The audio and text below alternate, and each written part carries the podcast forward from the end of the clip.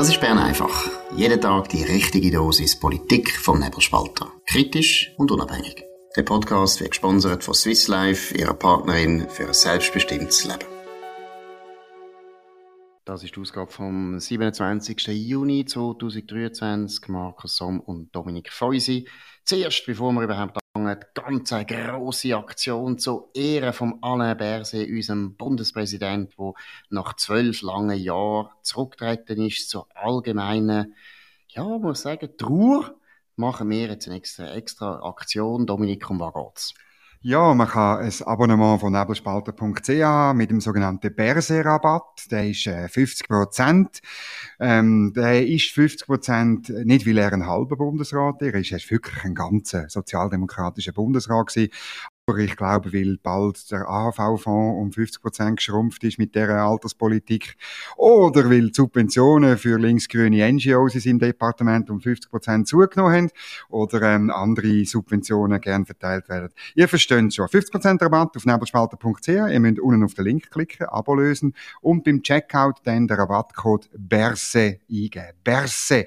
Es haben mir übrigens auch Leute gesagt, du tust das immer falsch aussprechen. Du sagst BERSE. Und nein, es heißt BERSE. Ich weiß, wer das ist, das ist der Paul Wittmer. Man muss sagen, Paul Wittmer, es stimmt nicht. Ich sage Berse. Nein, falsch. ich sage es nicht falsch. Wo, was sagst du denn? Was ist falsch? Berse. Das S Eben. ist nicht Berse. Ich sage nicht Berse, ich sage es nicht stimmhaft. Ich sage stimmlos. Berse.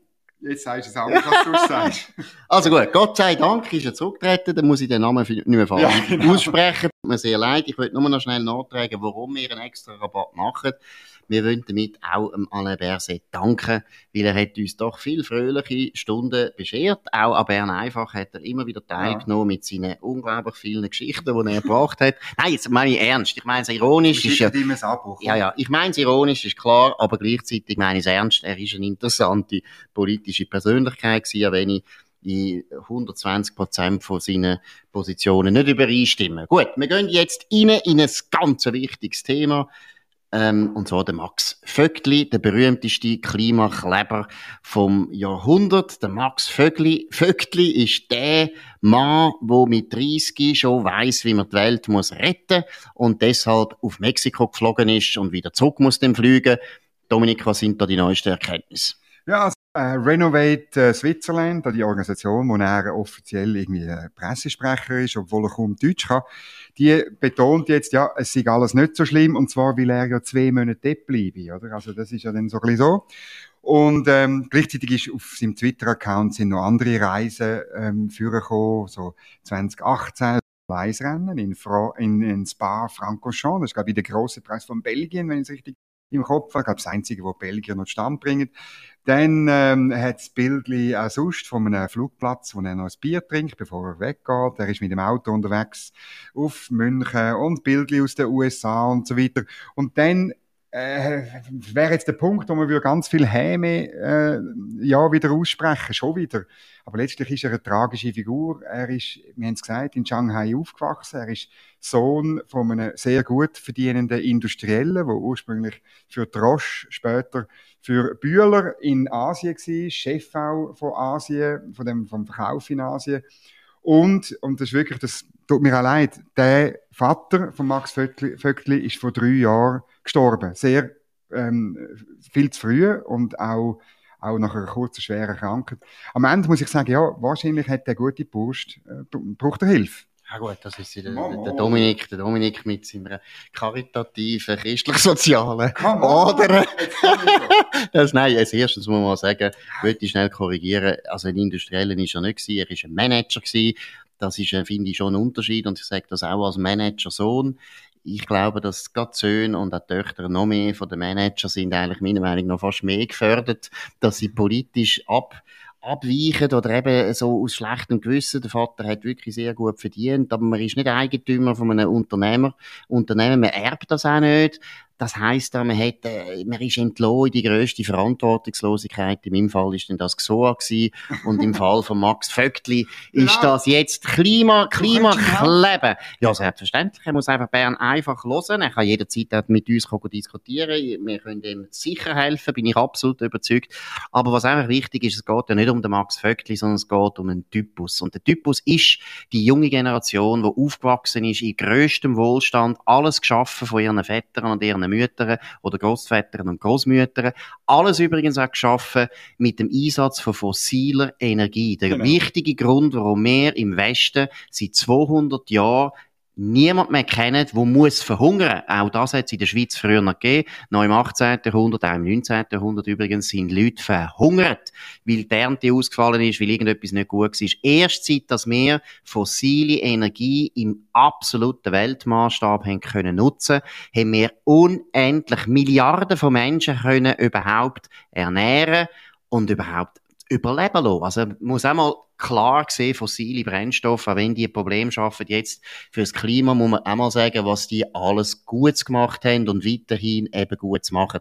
Also, der Max Vögtli muss einfach wieder mal ein Buch lesen, das wäre gut vielleicht auf Deutsch. Das ist wirklich das Problem. Man merkt, er hat wirklich in Shanghai nicht richtig Deutsch gelernt. Und wenn er Mediensprecher sein von so einer umstrittenen gewalttätigen, polarisierenden Organisation wie Renovate Switzerland. Ich bin überzeugt, sein Vater würde sich im Grab umdrehen, wenn er das würde hören. Ja, wenn er das will, Sie Pressesprecher von dieser Schrottorganisation, dann soll er wieder mal ein Buch lesen. Ja, das ist sicher so. Und äh, ich erinnere nochmal an Hammer und Sichel auf ähm, farbigen Grund, den er auf seinem Laptop hat. Oder das ist ja auch noch so Degrowth, ist ja auch noch äh, drin, oder? Oder die, die Überzeugung, ähm, dass man den Klimawandel nur kann, ähm, bekämpfen, wenn wir weniger Wachstum haben, wenn wir zurück in die Höhle gehen, oder? Ist, ist übrigens auch ganz lustig, ich habe gelesen, in Kanada hat ein Minister ähm, in einer Rede gesagt, ja, man hat halt die Wahl, also entweder müssen wir den Klimawandel bekämpfen, äh, dann müssen wir halt äh, vom Wachstum und mehr Armut in Kauf nehmen. Oder sonst tun wir es halt nicht machen. Also ich meine, das ist so eine, eine, eine weirde, oh, ich darf nicht weird sagen, haben meine Kinder gesagt. Es ist so eine absurde Welt, wo das der Trade-off dann noch ist. Und das ist die Welt von dem armen Max Vöckli. Genau, jetzt ist wieder der arme Mol, Max Markus, Vöckli. Ein bisschen Mitleid. Wieder, jetzt kommt wieder da der Caritas von uns. also, aber ich sage jetzt gleich noch etwas Gutes über das Christentum.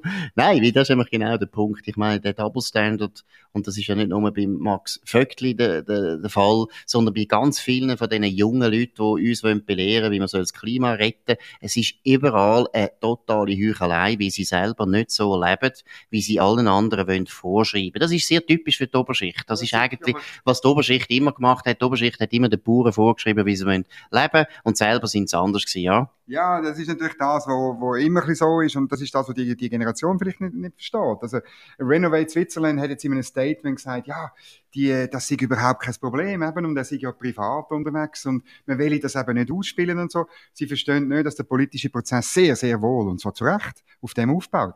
Genau, und jetzt eben zurück zu der christlichen Kirche. Ah, ein Grund, nein, ein, ein Grund, warum das Christentum sich äh, im Römischen Reich nachher hat können durchsetzen ist ja gewesen, dass eben das Martyrium, also wirklich das Vorbild, so wahnsinnig wichtig war.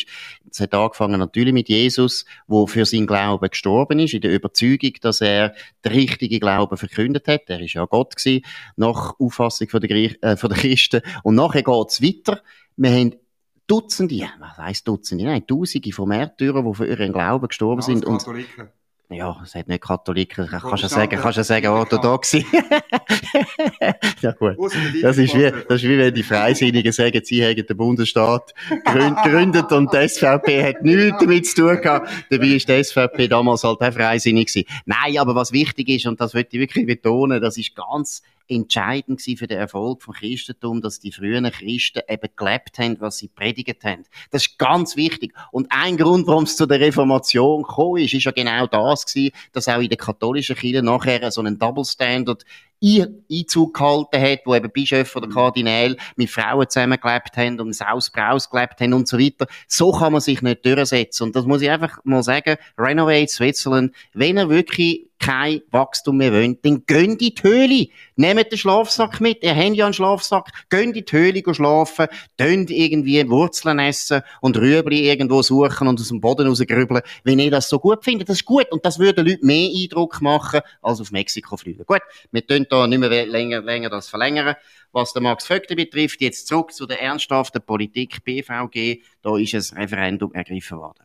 Ja, also die Sozialdemokratische Partei und der Gewerkschaftsbund haben äh, gegen die BVG-Reform gesammelt und es ist eigentlich immer klar gewesen, dass sie es zustande bringen. Jetzt haben sie es äh, eingereicht ähm, äh, man redet von 140.000 Unterschriften, äh, die man da gemacht hat. Das führt dazu, dass wir nächsten März die Abstimmung werden haben. Und man sagt jetzt schon, der Blicktitel, das Feilschen um unsere Renten. Der SP schreibt äh, ein Referendum gegen den Rentenabbau, oder? Und es ist eine wichtige Abstimmung, weil es ist eben eigentlich kein Rentenabbau. Man muss, es ist eine Abstimmung, wo man wieder muss erklären, was die zweite Säule ist, nämlich ein Versicherungsmodell.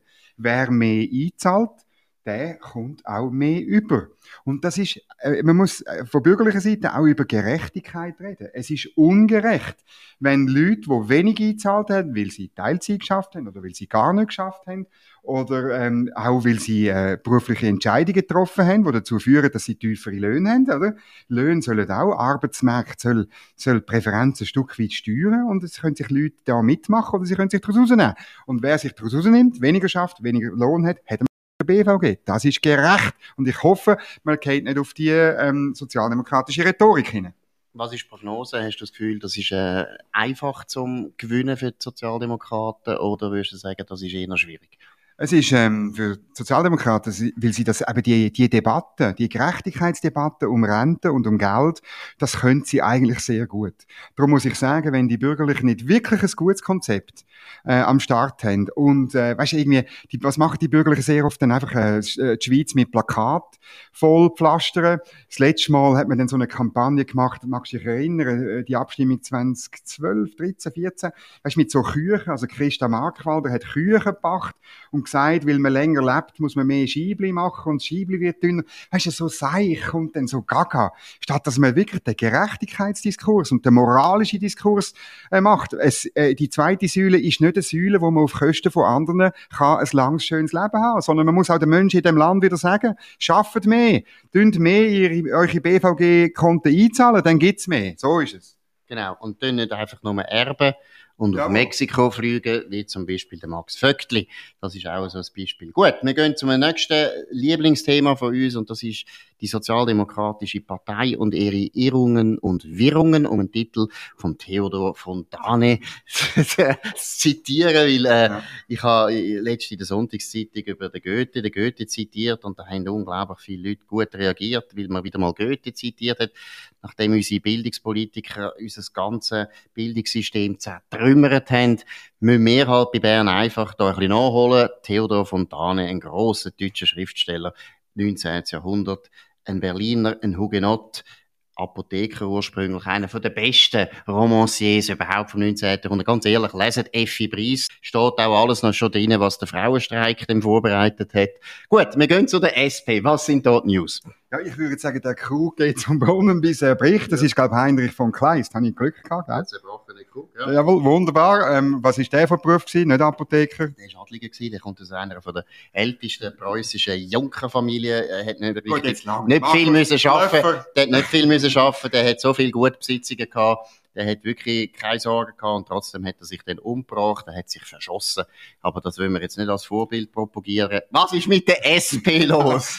Also mit der SP ist sehr viel los. Sie suchen den Bundesrat. Aber jetzt muss ich sagen, oder die, eigentlich die mindestens gleich wichtige Frage ist, wer wird Fraktionspräsident nach dem Roger Nordmann? Und es ist keine Überraschung, oder, dass sich die JUSO auf den Posten stürzen. Und zwar gerade doppelt. Man muss jetzt immer alles doppelt machen. Den Max Vöckli muss man auch noch klonen unbedingt. Ähm, und zwar wette ich gern Samira Marti und der Samuel Bendahan werden äh, kandidieren als Co-Präsidium der SP-Fraktion. Genau, also das erste ist natürlich mal wirklich, das Jobsharing ist ja auch nur einfach ein anderes Codewort für weniger arbeiten. Genau. Es ist ja eigentlich so. Ich meine, offensichtlich, früher hat man als Fraktionschef eben das 100% gemacht, hat auch gewusst, dass man Verantwortung muss übernehmen und dass man das nicht kann teilen Und jetzt kann man nicht einmal mehr so ein Pensum allein bewältigen, da muss man auch sofort das Spöhnchen haben. Es zeigt natürlich auch eine Generation, die einfach nur noch ja, was soll ich sagen, so wahnsinnig ängstliche Wichtelmännchen sind und Wichtelfrauen. Sie können nicht hinstehen, 100% als Fraktionschef, sondern die brauchen immer noch ein Gespönli, wo dann auch noch sagt, ja, das ist jetzt der, der andere hat das gesagt und das gesagt. Aber ich muss ehrlich sagen, SP, viel Glück. Wenn sie so weitermachen, wird das äh, ihnen wahnsinnig viele Schwierigkeiten be reiten. Da bin ich absolut überzeugt. Jobsharing, auch wenn Samira Marti sagt, in der Privatwirtschaft, wo sie als 29-Jährige natürlich bestens kennt. Sie hat noch wahrscheinlich noch nie in der Privatwirtschaft geschafft, länger als zwei Tage. Wahrscheinlich irgendeiner schon mal Tisch putzt oder so, ich weiß nicht. Und nachher hat sie wieder vor allem studiert. Sie ist eine ewige Studentin, eine ewige Ökonomin. Das Erste. Aber das Zweite, und das sind die interessanten ähm, Dominik, du hast vorher angesprochen mit der Juso-Fraktion, wo ja immer größer wird und wo eigentlich praktisch langsam alle Schlüsselstellen mhm. von dieser Partei besetzt. Mhm. Da muss man sagen, erstens Chapeau, also das machen wir gut, also Machtpolitik sind wir gut, aber zweitens, was ist eigentlich mit den Alten los? Was ist los, dass die anderen, die eben vielleicht ein bisschen sozialliberal eingestellt sind, ein bisschen erwachsener eingestellt sind, den Juso praktisch alle wichtigen Positionen überlässt? Das weiß ich ehrlich gesagt nicht genau, aber ich vermute, sie sind eben ähnlich, ähm, ähnlich wie die Bürgerlichen. Sie haben, sie warten, bis man sie fragt oder irgendwie so. Sie haben den Reichen für die Macht nicht. Sie, sie checken nicht, dass es in der Politik eben vor allem um Macht und um nicht viel anders geht. Und, und äh, sie sind schwach, oder? Ich meine, es, du sagst es, es gibt immer weniger.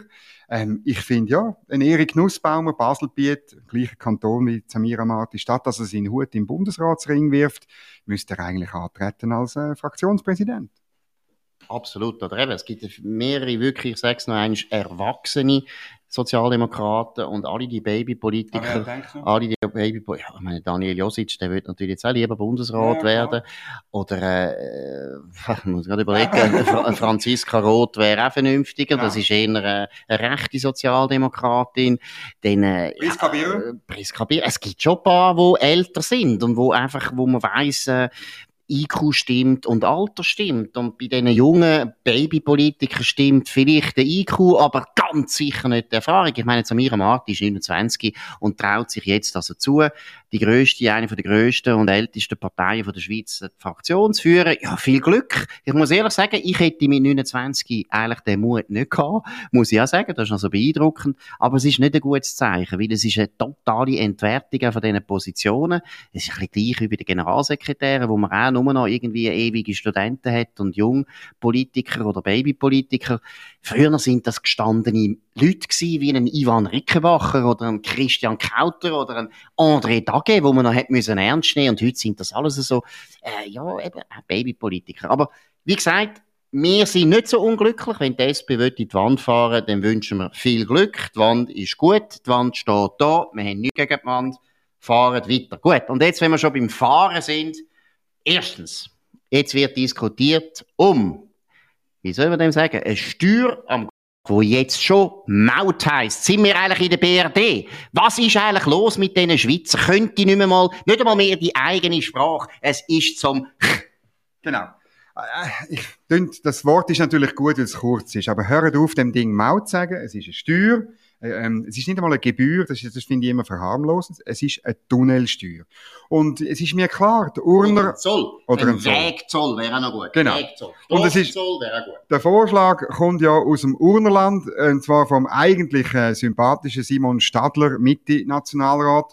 Und er sagt äh, gegenüber Tamedia, als Urner ist es schön, diese breite Solidarität zu sehen. Das finde ich auch noch für ich meine, ähm, äh, Solidarität zu sehen, wenn sie wenn andere Leute, insbesondere Tessiner abkassieren, wo sie mehrere hundert Jahre lang beherrscht haben und schon dann abzockt haben. Und darum, also Tessiner sind da komplett dagegen. Die wissen nämlich, was ihnen blüht, wenn die Urner wieder äh, ins Schloss in Bellinzona einziehen und dort wieder einen, einen Zoll errichten. Genau, aber ich würde jetzt noch eines sagen, bisschen gut. Hören auf mit diesen reichsdeutschen Begriff wie zum Beispiel Maut. Das ist furchtbar und Solidarität ist auch so ein Begriff, wo man nicht mehr darf bringen. Das sind alles orwellsche Verschleierungswörter, wo es darum geht, ja genau, wo es darum geht, Leute zu täuschen.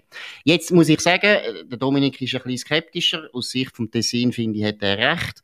Gleichzeitig muss ich sagen, ich bin nicht grundsätzlich gegen so einen Zoll. Ich finde das nicht so eine schlechte Idee, vor allem angesichts der vielen, vielen netten EU-Europäer, die da die ganze Zeit unseren Tunnel, unseren sehr teuren Tunnel benutzen, finde ich, die kann man durchaus auch beiziehen, um unsere Kosten zu übernehmen. Bei Horizon sind wir ja nicht mehr erwünscht, was unsere Kosten und so weiter betrifft. Also dann sollen sie doch am Gotthard ein bisschen zahlen. Das ist das Erste. Zweitens, ausgerechnet der Gerhard Schwarz, absolut liberales, super, super Gewissen, über das ich immer ernst nehme, fast immer ernst nehme, hat er heute auch in der Zürich Zeitung geschrieben, er fände das eigentlich nicht so eine schlechte Idee. Aber Ganz wichtig, da sind wir uns auch wieder einig, Dominik. Steuer, steuerneutral muss das sein. Denn senken Motorfahrzeugsteuern zum Beispiel. Irgendjemand wird das wieder gesenkt. Dann bin ich absolut dafür, dass man einen Wegzoll einführt am Gotthard. Ja, ich würde sogar weitergehen. Man kann wirklich ein Mobility Pricing machen. Das wäre gerechter als heute einfach 40 Franken und die komischen Motorfahrzeugsteuern in den Kantonen ein Mobility Pricing, aber wirklich pro Kilometer, dann nicht irgendwie noch so mit, äh, je schwerer, desto mehr und so, sondern wirklich ganz einfach und sec und selbstverständlich staatsquotenneutral. Und was der Gotthard angeht, habe ich noch eine weitere Bedingung. Also dann muss man verdammt normal wirklich ein vierspuriges Tunnel machen. Also ich meine, wenn man dann schon abkassiert, dann darf das, das Tunnel kein Hindernis mehr sein auf dem Weg in Süden, wo man da künstlich Stau produziert. Auch das würde nämlich der Urner letztlich zu gut kommen. Sehr richtig. Und jetzt müssen wir noch etwas anderes erzählen, wo uns beiden, wir sind beide Historiker, natürlich wahnsinnig Freude macht. Es wäre eine schöne Tradition, wo man da wieder aufnehmen Der Gotthard hat eigentlich immer Zoll verlangt, und zwar seit langer, langer Zeit, seit dem 13. Jahrhundert, seit er überhaupt aufgegangen ist, seit Turner mit ihrem Genie überwunden haben mit diesen Brücken, die wahrscheinlich die Walliser gebaut haben. Ja, aber, der Teufel. Ja, der Teufel haben sie überwunden. Nein, seither wird natürlich Zoll erhoben am Gotthard. Und übrigens einfach, wenn ihr wollt wissen, warum die Eidgenossenschaft überhaupt entstanden ist, es hat genau mit diesen Zollgebühren zu tun gehabt. Und da können wir jetzt durchaus sagen, mit dem Maut. Mit dem Maut hat es zu tun gehabt. Mit dem Maut hat es zu tun gehabt. Mit dem grauenhaften Maut aus Bundesdeutschland hat es zu tun. Und zwar deswegen, die Habsburger haben nämlich der Gotthard natürlich genau aus dem gleichen Grund wollen kontrollieren, weil man hat wahnsinnig Geld eingenommen. Und ich tu noch mal zitieren aus dem historischen Lexikon der Schweiz, ist nämlich wirklich hochinteressant. Äh, die Habsburger haben ja praktisch die ganze Gotthardstrecke von praktisch fast von Basel bis nach Tessin haben sie schon unter Kontrolle gehabt, bis auf wenige Teile, zum Beispiel Uri eben nicht.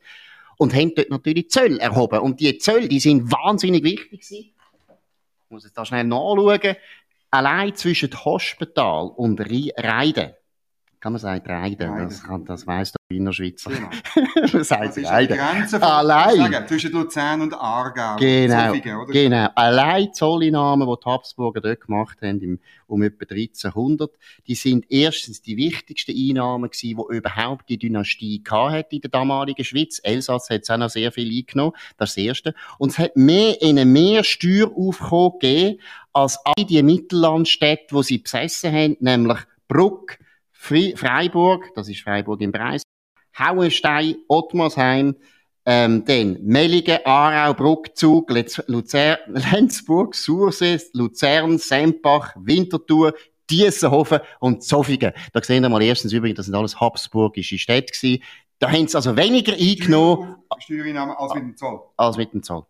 Das ist ja wahnsinnig, oder? Und darum sieht man, wie, wie, wichtig, wie wichtig das ist. Vielleicht noch ein anderes, äh, ein anderes ähm, Beispiel, wenn ihr heute noch auf der Kantonstraße im Tessin fahrt, nach Ambri Piotta, wo der beste und berühmteste Hockeyclub der Schweiz daheim ist, kommen wir auf Rodi Fieso und am Ende von Rodi Fieso, bevor es dann runtergeht auf Faido, steht ein grosses Haus und das ist das alte Zollhaus von der Urner Dazio Grande, heute eine fantastische Beiz. Und wirklich, dort hat man auch Sachen gelagert. An der Wand sind so Bilder aus Italien, damit die, die den Zoll zahlen und dort einkehren, auch schon einen Vorgeschmack haben. Und das ist wirklich ein, auch, auch die Urner, das Urner Wappen prangt und so, alles gebaut worden durch durch ähm, Zolleinnahmen. Und äh, das wollte Simon Stadler wieder. Genau, da hätte Simon Stadler recht. Wir können ihn unterstützen, solange er den Begriff Maut nicht verwenden Gut, jetzt haben wir noch ein letztes Thema, wo wir einfach müssen wirklich positiv hervorheben, weil es ist ein Journalist, den wir schon ab und zu kritisiert haben und ein bisschen die Pfanne gehauen haben, das tut ihm gut, aber jetzt wird er gelobt, David von Blon, der Energie, äh, Journalist, ich sage nicht Spezialist, Spezialist wäre ein bisschen zu positiv. Nein, er ist der, der über Energiepolitik schreibt bei der Zürich Zeitung, der hat doch am Samstag wirklich für die Atomkraft endlich mal sich eingesetzt, hat gesagt, das brauchen wir, das ist unbedingt wichtig, für das tun wir ihn loben. Aber... Ja, aber wir haben, wir haben es ja fast nicht geglaubt, dass er so positiv schreibt über Atomkraft. Darum haben wir jetzt irgendwie vier Tage gebraucht, um immer wieder den Titel zu lesen. Und das Interessante ist uns dann plötzlich aufgefallen, ähm, wie der Unterschied ist zwischen äh, der Printversion von der NZZ und der Online-Version. Weil Beeindruckt hat uns vor allem die Printversion. Dort steht, das AKW-Verbot muss fallen. Und in der Version steht etwas ganz anderes. Neue Kraftwerke lösen unser Stromproblem vorerst nicht, Bindestrich. Das Verbot muss dennoch fallen. Furchtbar. Also, welche Version ist echt vom David von Blon echt in, in Wirklichkeit? Weißt du? Erstens weiß ich es nicht, aber zweitens ist es doch interessant, es tut einen interessanten Einblick bieten in die Innereien von der Zürich Zeitung. Ich tue jetzt mal ein bisschen vermuten. Ich kann ja das dann nachher von der Zürich Zeitungs Pressestelle ja, auch sofort ja. berichtigen. Ich vermute, es ist so. Alle die Leute, die in der Digitalproduktion arbeiten bei der Zürich Zeitung, die sind eher jung und die sind meistens links, die sind meistens sogar woke.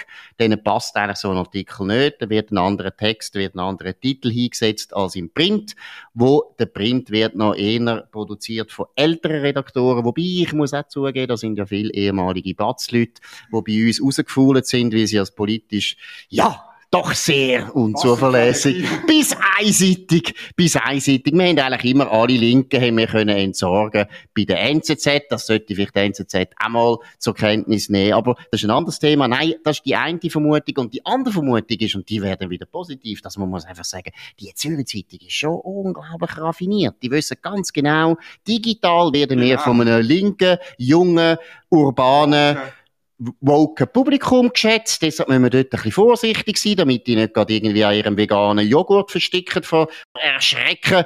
Oder zweitens, der Print ist natürlich für die alten Männer, wie zum Beispiel mein Vater, wo Atomkraft äh, erstens immer noch vertritt und zweitens eben auch Atomkraftwerk gebaut hat und rauskommt.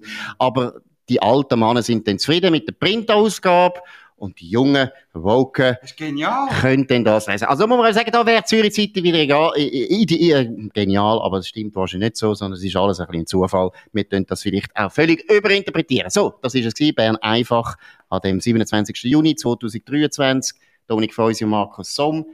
Wir hoffen, ihr könnt uns abonnieren auf nebelspalter.ch oder auf Spotify oder Apple Podcast und so weiter. Könnt uns hoch bewerten, könnt uns äh, loben, könnt von uns reden, könnt eure Freunde auf uns aufmerksam machen, das würde uns freuen. Wir hören uns wieder mal zur gleichen Zeit auf dem gleichen Kanal. Wir wünschen einen schönen Abend. Das war Bern einfach, gesponsert von Swiss Life, ihrer Partnerin für ein selbstbestimmtes Leben.